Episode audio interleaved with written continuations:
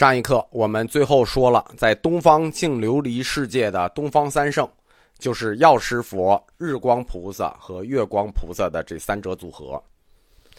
从日光菩萨和月光菩萨的这种左右斜视的搭配来看，这实际是一个类如索罗亚斯德教光明与黑暗左右使者的这么一个搭配。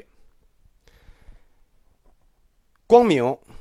这实际不是印度的传统，它实际是波斯地区索罗亚斯德教的概念。其实，今天学界根据种种的证据推测，佛教里的大乘思潮，特别是净土思想，它跟印度的太阳神崇拜、波斯地区的光明教的光明崇拜是有紧密联系。证据之多啊，多到了现在，我们基本上就把它看作是事实。我们这里多说一个概念啊，就是虽然光明崇拜进入了佛教的信仰系统，但是大乘佛教吸收的光明信仰和净土教吸收的光明信仰，它二者还是来源是不一样的。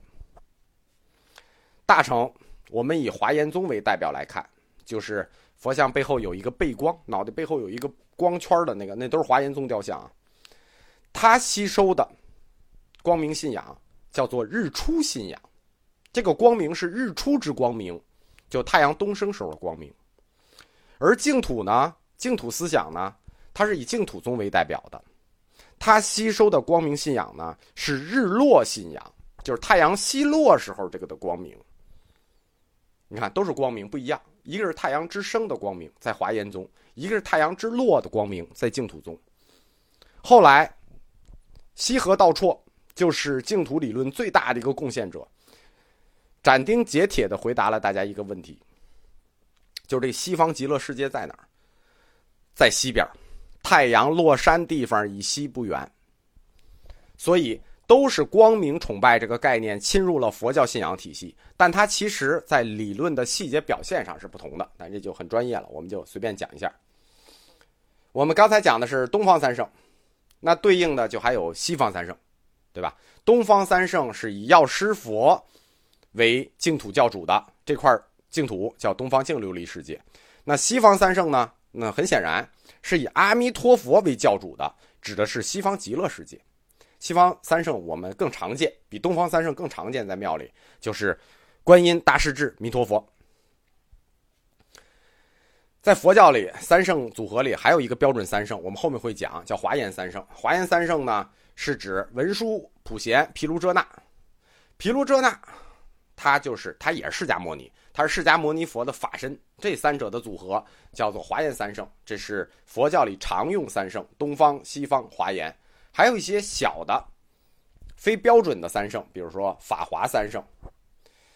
嗯，这里有一个问题：为什么只有东方三圣和西方三圣？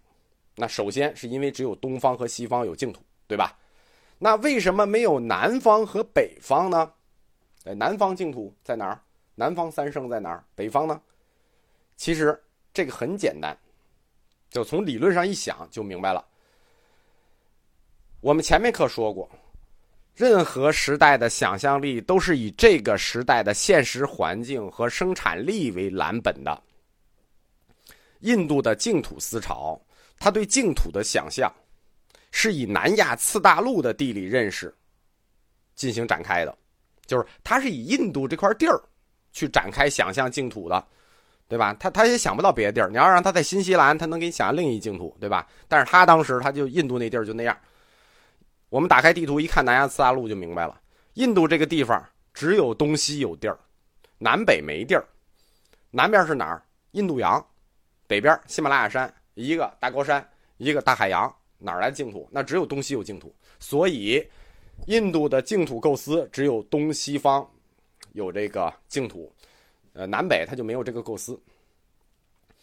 药师经呢，它在学术上有非常重要的意义，在研究上，因为这本经书反映出来的是净土思想和密教思想的一种结合，它是这种结合的产物。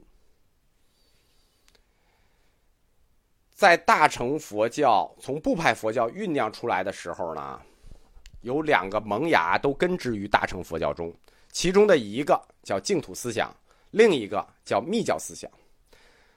他们成长非常快，两三百年就依附于大乘，迅速成长，成长成和大乘并驾齐驱的两个教门——净土教和密教。这两种思想都根植于大乘，但方向不同，也互相影响。而研究这种影响，就是要从这本经书开始的，就是易经版的《药师经》。从它后面多的咒语，我们可以看出来，在公元七世纪的后期。净土教已经被密教侵入了。我们来看一下基于大乘的这三教，就是大乘本教、大乘的密教和大乘的净土教，就这三教。虽然他们都是佛教，理论都根植于大乘，但这三教的教主是不一样的。大乘佛教本教本身，它继承的是从小乘而来的原始佛教。是以释迦牟尼为教主的，啊，小乘的时候就是本师释迦牟尼嘛，一直就本师本过来了。净土思潮开创出来的净土教，在它成熟时期，是奉阿弥陀佛为教主的，他不奉释迦牟尼为教主。而密教呢，他所奉的教主等级比释迦牟尼又高一级，叫大日如来，又叫毗卢遮那。这个实际就是释迦的法身，叫等级上实际是高一级的。阿弥陀佛，这个净土的教主和释迦牟尼这个大乘的教主，他们之间没有从属关系，他们是并列的，并列的。密教的大日如来法身佛，释迦牟尼大日如来的化身佛，啊，这个理论上是一一个一个佛。这里就涉及到一个法身化身的概念，就是还有一个叫报身，这叫三身。我这里头做一个理论上的说明啊，因为这个所有这个有佛教信仰的觉得这个这个概念法身化身是个先天概念，所以我强调一下啊，法身和化身的概念，这个不是佛教的基础概念，就是它最早它不是佛教的概念，它是借鉴来的概念，或者说。它不是原始佛教阶段自己的概念，它是吸收了印度教的概念。我们说过啊，佛教从印度教里借鉴了几个特别重要的概念，比如轮回，比如业报，这都是它的基础概念。基础概念也借鉴了，这个法身化身也是借鉴的，像婆罗门教借鉴的。释迦牟尼佛和大日如来这种法身与化身转变的概念，你很显然我们就看到了印度教的那种梵天化身的思想。这个印度本土色彩极重啊！当然了，佛教理论我们发展到今天的时候，我们已经不去追这个事儿了。就三身这个事儿，我们也不去追了。就是说，已经把佛的三身说当做我们佛教的基础理论来看和来展开判断问题。但是我们需要知道一下的是，就是佛的三身概念它历史上的由来。从宗教的最终追求上看。大乘教的理想是什么呢？获无上菩提，进入无住涅槃。净土教的最终理想是什么呢？是往生净土。密教呢？密教它就更急切一点啊，它追求肉身成佛。这三种不同的归去显示出来啊，其实密教和净土教他们才是宗教。为什么呢？他们宗教性极强，一个要往生净土，一个要肉身成佛。而大乘所谓无住涅槃呢，它其实不太像宗教，它更像一套这个哲学体系。所以说，大乘教它的学理更更哲学化，或者说更科学化。从学理上看呢，净土教和密教这二者根植于大乘，依附于大乘，但实际上他们是大乘教义的某种异端。他们都发挥荔枝，但把这支发挥的走得太远，成为了一种异端。这种说法呢，其实非常的尖锐。但是呢，我一直想找一个更平衡的词，但是没有找到合适的词。嗯，而且“异端”这个词呢，也不算什么坏词，对吧？就是“外道”这个词，我们可以当做坏词，但“异端”不能算坏词，因为基督教的新教对于天主教来说，可能也叫异端，对吧？这三者，大乘、净土和密教，其中最具生命力的是密教。密教，佛教的密教是在中印度地区吸收了婆罗门教后弥曼差派的学理，以及当地民间宗教的一些法术咒语。我们在这个《相望集》里头讲过啊，印度教六派，呃，理论比较精深的前密曼插派和后密曼插派，然后呢，最后胜出的也是这个后密曼插派。这个这个学派的学理本身在印度教里也是最精深的，是你不服不行的。所以说，大乘佛教就是密教，它也吸收了后密曼插派的一些学理。其实，在当时印度的历史环境下，也包括中国也一样，就是当时的历史环境、生产条件以及当时普罗大众的文化程度，密教它一出现就显示出极强的生命力。到了公元七世纪，易经取经那个年代，密教在佛教界内部其实。事实上已经取代了大乘，就是大乘还在，但是密教事实上已经取代大乘，成为了佛教的主流。所以，这个密教是在哪儿？在中印度。所以这个阶段，南印度诞生的这个净土思潮也逐渐的开始向密教去靠拢。那。为什么唐僧取经过来的这个《功德本愿经》和易经取经过来的这就不一样呢？我们一看易经取经的路线，我们就知道为什么他会得到这本跟密教结合的经，是因为他是从海上取经的。他从海上走，穿马六甲海峡，经印度洋，一落地哪儿就是南印度，就是这个正在积极向中印度靠拢的这个净土教的大基地。所以。在易经一本的《七佛药师经》中出现了密教的咒语，其实就没有什么令人惊奇的了。呃，其实这个阶段不光是密教侵入了净土教，净土教也不怂，净土教呢也侵入了密教，就是密教在吸收这个净土教在吸收密教同时，密教其实也在吸收净土教。我们说过啊，这种影响它是互相的，这个必然是互相的。我们可以看一下密教五佛，就密教里有五个佛啊，中间一个，呃，四周东南西北各一个。密教它最初啊分为两套理论系统，一套叫胎藏界，一套叫金刚界。胎藏界曼陀罗，东南西北四佛中，东南西北四个佛，第三个西方是什么？无量寿佛，这实际就是阿弥陀佛的另一个名字。然后呢，它的另一个体系就是这是胎藏界的金刚界曼陀罗四佛中东西南北第三个西方是阿弥陀佛。胎藏界和金刚界的第三个佛西方的都是阿弥陀佛，他们的中心都是大日如来啊。所以从密教的两部曼陀罗来看，阿弥陀佛它都是密教五佛之一，说明。不光是净土教在吸收密教，从这个药师经里看，从密教里看，它也在吸收净土教。这个在药师经中出现的这些神秘化的咒语呢，反映出来当时净土思想正在向这个密教靠。其实净土宗很多经典里，我们都能找到密教的影响。我们后面会。呃，讲到很多经书，包括禅宗的，也受到了密教的影响。但是呢，《易经》这本显得特别的突出。啊，那药师佛就快讲完了吧？因为这个药师佛，他又叫大医王佛。我们说一下这个大医王啊，因为人有这个生老病死四大苦，生老死这三个事儿你控制不了吧？对吧？生，这这是你妈控制的，对吧？死。这你控制不了老，这时间控制的，唯一能控制的苦，生老病死四大苦，其实就是病。